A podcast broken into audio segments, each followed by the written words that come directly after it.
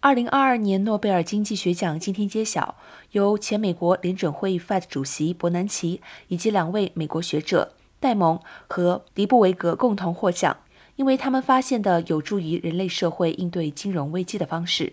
他们大幅提升了人类对银行经济作用的理解，特别是在银行在金融危机期间扮演的角色。他们研究的一项重大发现在于，为何避免银行倒闭至关重要。根据他们的分析，政府可借由提供存款保险，并且担任银行发款人作为最终的手段，防止这些危险情况发生。